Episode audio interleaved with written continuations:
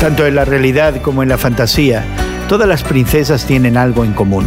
Una suntuosa carroza y una escolta de guardias engalanados que la acompañan. Y es que la realeza se debe notar cuando llega a algún lugar. Hoy en la palabra Lucas 19 nos cuenta que Jesús se detuvo cerca de Jerusalén para planear su procesión de entrada pidió a dos de sus discípulos que procuraran un burro que encontrarían en un pueblo cercano, y si alguien los cuestionaba debían decir, el Señor lo necesita. Como era costumbre un rabino o un dignatario, podía pedir algo a voluntad, así que esta petición no era extraña. Jesús estaba en control como dignatario que era. Los discípulos colocaron sus mantos sobre el pollino, otras personas extendieron sus vestiduras en el camino.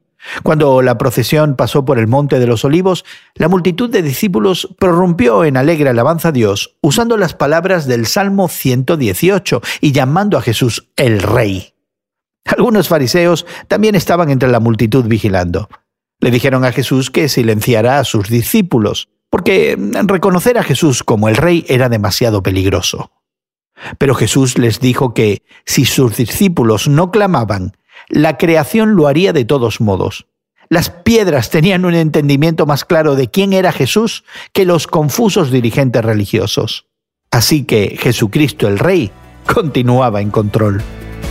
En esta Nochebuena, recordamos a Jesús como un bebé en un pesebre. Recuerda hoy adorarle también como el Rey que es. Hoy en la Palabra es una nueva forma de estudiar la Biblia cada día. Encuentra Hoy en la Palabra en tu plataforma de podcast favorita. Más información en hoyenlapalabra.org.